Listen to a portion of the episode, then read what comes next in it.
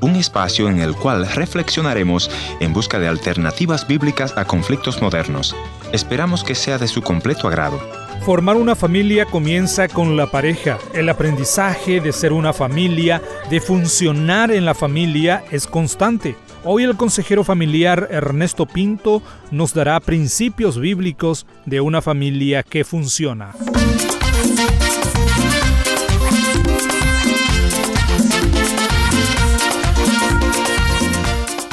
Bienvenidos al encuentro de hoy, soy su amigo Heriberto Ayala. Antes de escuchar la audición de hoy, me gustaría recordarles nuestra dirección en internet www.encuentro.ca. Visítanos allí para encontrar nuestros contactos si desean comunicarse con nosotros o si desean volver a escuchar este o los programas anteriores. Hoy vamos a escuchar principios bíblicos de una familia que funciona, a cargo del consejero familiar Ernesto Pinto. Escuchemos. Acá los hermanos me asignaron una tarea de hablar de la comunión entre la pareja en primer lugar. Hay un capítulo en el libro de Proverbios, que es el capítulo 31, que normalmente lo leemos el Día de la Madre. Pero qué error. Ese capítulo no habla solo de la mujer. Aunque comienza hablando de la mujer virtuosa, pero realmente habla de la familia, del concepto que Dios tiene de familia. Escúcheme, esto, del concepto que Dios tiene de familia y en ese, en ese concepto que Dios tiene de familia nos da principios, perdón, nos da principios que nos ayudan a vivir funcionalmente en nuestra familia, en nuestro matrimonio. Usted ha escuchado que los sociólogos hablan de familias disfuncionales. ¿Ha escuchado eso? Palabra. ¿Qué quieren decir con familias disfuncionales? ¿Que es una familia coja? ¿Una familia manca? ¿Qué es lo que quieren decir? Sencillamente que es una familia que no funciona. Por eso le llaman disfuncional, pero el concepto va más allá del no funcionar, porque nosotros sabemos que la familia, la foto de la familia latinoamericana es diferente a la foto de la familia que tenemos acá.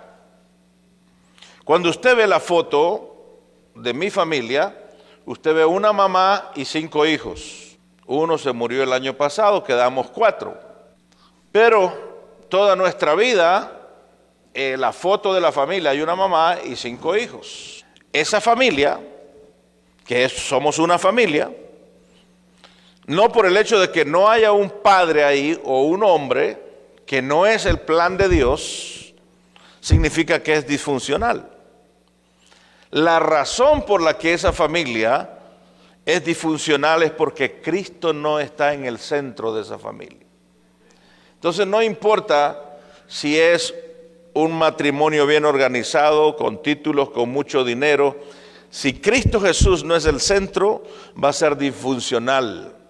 Ese es el verdadero concepto de la funcionalidad o la disfunción en los matrimonios. Pero ahora, este capítulo o este capítulo nos va a hablar de esa familia que funciona.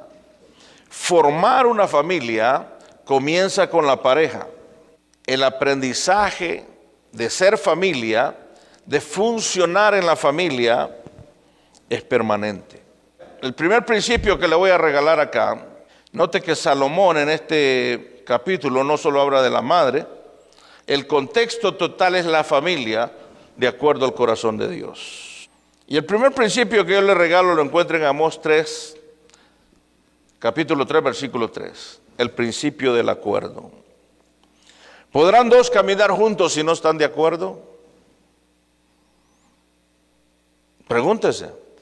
¿Podrán caminar dos juntos si no están de acuerdo? Esa es una buena pregunta que hace la escritura. ¿Qué significa ponerse de acuerdo en el matrimonio? Es la pregunta. Que vamos a retroceder un poquitito la película. Cuando yo entregué mi vida a Cristo Jesús tenía 16 años. A los 18 años me enamoro de la señorita Marina que tenía 15 años. Entonces es un infanticidio el asunto, y yo sabía que íbamos a tener problemas con los padres. Entonces, ¿qué es lo primero que hacemos? Nos ponemos de acuerdo. Lo primero que yo hice fue hablar con la mamá, que era la más accesible porque venía a la iglesia. Y le, le mostré mi corazón, le dije, lo que yo quiero para su hija es esto, esto y esto. Pero denos espacio para conocernos y aprender juntos. Entonces, en el proceso de noviazgo nos pusimos de acuerdo. Cuando estamos adolescentes, cuando estamos jóvenes, las hormonas, las hormonas andan por todos lados, ¿no es cierto? como que algunas veces le muerden la oreja a uno, ¿no? Y entonces yo sabía que ese era un punto negativo en nosotros, entonces nos pusimos de acuerdo. No tener intimidad sexual hasta que nos casemos. Entonces fue un acuerdo. Ahora nos pusimos de acuerdo, ella y yo, fuimos a nuestros padres y le dijimos, hemos hecho un pacto de pureza sexual nosotros. Se puede imaginar cómo se quedaron viendo nuestros padres. Qué chico más maduro esto, qué maravilloso, ¿no? Pero eso solo era el engaño. No, no, no. No, no, no, no, no. Y después de estar con nuestros padres, fuimos a hablar con nuestro pastor. Y, o sea, lo, lo trajimos a la luz. O sea, esta es nuestra intención. Eso es ponerse de acuerdo. Ahora, cuando nos casamos, Ahora, otro acuerdo que hubo en el, noviazgo fue, no nos vamos a casar, y esto sí era, planificado, no nos vamos a casar hasta que tenga mi casa, mi carro, amueblada la casa, todo, ¿no? Entonces eso nos iba a tomar una eternidad, pensé yo. Pero Dios en su misericordia, en los próximos cinco años me dio la casa, me dio el carro, me dio todo lo que necesitábamos y nos pudimos casar. Yo conozco una familia una familia preciosa que canta con alegría y vive siempre gozosa. Estamos escuchando principios bíblicos de una familia que funciona. El consejero familiar Ernesto Pinto continuará en este bloque hablándonos sobre el principio del acuerdo. Escuchemos. Ahora, una vez casado, ¿qué significa ponerse de acuerdo? En primer lugar, ¿quién va a llevar las finanzas de la casa? Pusimos de acuerdo. No siempre el hombre es un buen administrador, pero no siempre la mujer es una buena administradora. Tres meses después ella estaba embarazada. Ahora, ¿cómo vamos a educar a nuestros hijos? Una de las cosas que nos pusimos de acuerdo es cómo vamos a corregir a nuestros hijos. ¿Quién va a corregir a, nuestros hijos? ¿Mm? Es muy importante. Porque imagínese que usted empiece a tirar los platos y su niño vaya pasando por ahí, ¿qué va a decir? Papá y mamá tienen un amor platónico, ¿no? Entonces, esas cosas nos pusimos de acuerdo. Llegará momento en que vamos a discutir algunas cosas, nos sentamos. Y otro acuerdo específico era que no íbamos a pelear si estábamos enojados. Y bueno, los primeros años eso es facilísimo, se los digo yo. Porque uno está de luna de miel. Y ese es el secreto para no andar peleando. Manténgase de luna de miel. Entonces nos pusimos de acuerdo que si estamos enojados vamos a esperar y una vez que ya esté controlado el asunto podemos sentarnos. Si no están de acuerdo podremos caminar juntos. ¿Eh? Y eso lo dice la palabra tan sencillo. Ahí no necesita usted invitar a un teólogo para que le venga a explicar ese punto, ¿verdad? ¿Verdad que no? Simplemente póngase de acuerdo. Número dos, para que vayan avanzando ya en el capítulo 31. Versículo 10 dice, mujer virtuosa, ¿quién la hallará? Porque su estima sobrepasa largamente a las piedras preciosas. Una mujer virtuosa, ¿quién la va a hallar? Especialmente si la deja suelta en el molde, dijo aquel no le encuentra. Pero la verdad es que muchos de nosotros estamos privilegiados con las mujeres que tenemos. Mujeres virtuosas, mujeres obedientes, mujeres sencillas. Ahora ve el versículo 11 y anótele. Anótele, esto es muy importante. Si algo, algo, algo se le puede quedar, que se le quede esto. El corazón del marido está en ella confiado. La confianza plena el uno al otro es muy importante para que funcione un matrimonio. Si no hay confianza, si la confianza se pierde, el matrimonio es un infierno. Entonces dice acá ese principio de Dios, el corazón del marido está confiado en la mujer, porque sabe que puede salir sin ningún problema. Si yo no hubiera tenido la, esposa que tengo, no hubiera podido hacer el ministerio, porque por 30 años he salido. Y en los años que estaban nuestros hijos pequeños, ella no podía venir conmigo porque había que mandarlos a la escuela, había que entender, y a mí me llevaban del tiempo al tambo. Literalmente, ¿no? Hubo un año que tomé 250 aviones, para que tengan una idea. Entonces, habían algunos acuerdos que teníamos. Uno de ellos era que yo llamaba todos los días a mi casa. No ahora con el que tenemos el celular y el WhatsApp y todo lo que usted tiene. Ahora es facilito. Antes pagábamos 7, 8 dólares por un minuto. Cuando estaba en Perú, por ejemplo. Pero era que tenía yo que hablar con mis hijos, acostarlos, orar con ellos. Aunque no estuviera en la casa, tenía que estar con ellos. Acuerdos. Y eso tiene que ver, el acuerdo tiene que ver con el sometimiento. Dígale a su esposa, sometimiento. Ahora, el sometimiento es mutuo, según Pablo.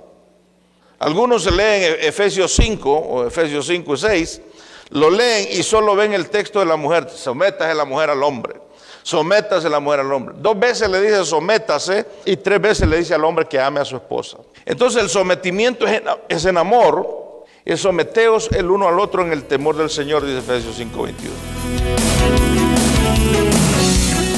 Una familia funcional, de acuerdo al capítulo 31, si usted sigue leyendo el versículo 3, el versículo 15, dice que esta mujer, la madre, la esposa, busca lana y lino y con voluntad trabaja con sus manos. Esta mujer dice que está dispuesta a trabajar, porque una familia funcional es una familia trabajadora. Dios no escuche bien con, atención lo que le voy a decir, pues después no me voy a acusar casi que Dios, de usted dijo que Dios no me ama. Dios nos ama a todos por igual, pero del vago Dios no se acuerda. Hay una diferencia. Usted ve cuando Cristo vino a la tierra y anduvo entre los entre nosotros, ¿a dónde se fue a buscar a sus discípulos? Lea la escritura.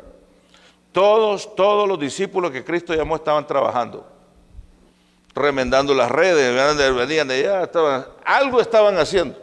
Él no se fue al, parque a buscar a los vagos. Entonces, una familia debe de, funcionar o de funcionar cuando el trabajo lo tienen como una bendición.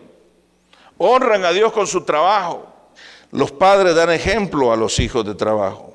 Eso es lo que vemos en ese capítulo. Enseñan a sus hijos al trabajo honrado. Versículo 20 alarga su mano al pobre y extiende sus manos al menesteroso. O sea, no solo les enseñaron a trabajar, sino que les enseñaron a la misericordia. Una familia funcional es una familia generosa. nueva vida, tu santidad. Puedo alcanzar Gracias por haber estado en la sintonía de este tu programa Encuentro. Y te voy a agradecer que me visites en el www.encuentro.ca o también puedes dejarme una nota de voz en el WhatsApp 1-204-202-1525 1-204-202-1525 una nota de voz o tal vez una nota escrita. La otra opción es info arroba encuentro Gracias por sintonizarnos a través de esta radioemisora. Yo soy tu amigo Ernesto Pinto y al despedirme quiero recordarte que Dios te ama y yo también.